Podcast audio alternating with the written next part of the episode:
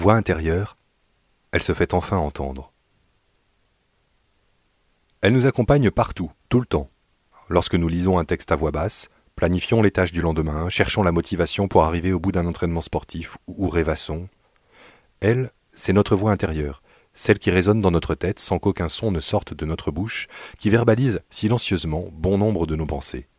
Cette voix, votre voix, vous êtes le seul à l'entendre, du moins pour l'instant. Car à l'Institut de neurosciences Helen Wills, à Berkeley, en Californie, des chercheurs ont un projet un peu fou. Celui de mettre au point une machine capable d'énoncer le discours qui se joue dans notre tête à l'aide de capteurs placés à la surface du cerveau. Leur espoir?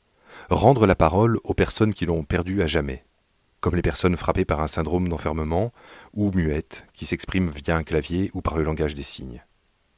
Ces chercheurs veulent remplacer la voix physique par la voix mentale, bien à l'abri de la boîte crânienne. Cette extraordinaire substitution, Brian Pasley, initiateur du projet, l'envisage depuis que son équipe a prouvé, en 2012, qu'il était possible de reconstruire, à partir du seul enregistrement de l'activité électrique cérébrale, les sons entendus par des patients épileptiques. Pour ce type de patient, seule la neurochirurgie est efficace. Avant l'opération, afin d'identifier les zones responsables des crises, les neurochirurgiens implantent à la surface de leur cerveau, pendant 15 jours, des électrodes qui enregistrent leur activité cérébrale. C'est ce que l'on appelle l'électrocorticographie. Nous avons profité de cet enregistrement préopératoire pour proposer à 15 patients de participer à nos recherches, explique Stéphanie Martin, qui travaille à l'Institut de neurosciences Helen Wills et au département de bioingénierie de l'École polytechnique fédérale de Lausanne en Suisse. Les chercheurs ont ainsi fait écouter à leurs patients une série de mots et de phrases et simultanément enregistré leur activité cérébrale. Puis, à l'aide d'une base de données associant divers sons à l'activité du cortex auditif, ils ont extrait de ces enregistrements le spectrogramme du son, soit la représentation graphique de la variation des fréquences sonores. Un logiciel a alors reconstruit les phrases entendues à partir de cette représentation. Les sons reconstruits correspondent bien aux mots que le patient a entendus. Certes, ils sont un peu déformés, mais on peut aisément les comprendre, s'enthousiasme Stéphanie Martin. Si les voix extérieures sont décodables dans le cerveau de celui qui écoute, sa propre voix intérieure ne pourrait-elle pas l'être également? Se sont demandé les chercheurs. Et après deux ans d'efforts, les résultats, publiés au printemps dernier, sont prometteurs.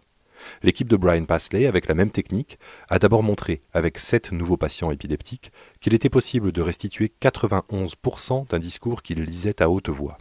Une première étape nécessaire pour reconstituer la voix intérieure car les spécialistes des neurosciences se doutaient déjà que, dans le cerveau, voix sonore et voix silencieuse mobilisent en partie les mêmes réseaux de neurones. En partie seulement, si bien que lorsque les chercheurs ont tenté de produire le son correspondant au même discours lu, cette fois silencieusement, impossible de comprendre ce qui sortait des haut-parleurs. Le spectrogramme que nous reconstituons n'est semblable au spectrogramme original, c'est-à-dire la lecture à haute voix, qu'à 55%, détaille Stéphanie Martin. Suffisant pour attester que la méthode est bonne, mais insuffisant pour qu'elle tienne toutes ses promesses. Du moins à ce stade. Nous sommes limités par le nombre d'électrodes choisis pour les seuls besoins de la chirurgie. En augmentant leur densité, on devrait améliorer la qualité des enregistrements, explique Brian Pasley.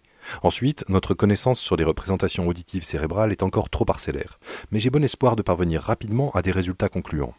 Reste un dernier obstacle qui touche à l'électrocorticographie.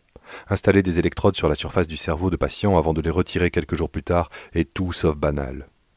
Plusieurs groupes de chercheurs travaillent déjà à la mise au point d'un plan permanent, argue Brian Pasley, pendant que d'autres misent sur des techniques non invasives.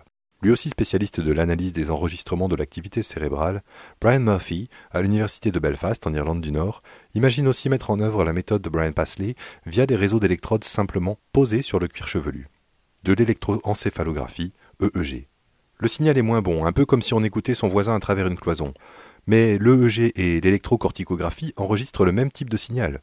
Si on arrive à améliorer les enregistrements d'EEG, on pourra transférer les technologies mises au point avec l'électrocorticographie, avance-t-il.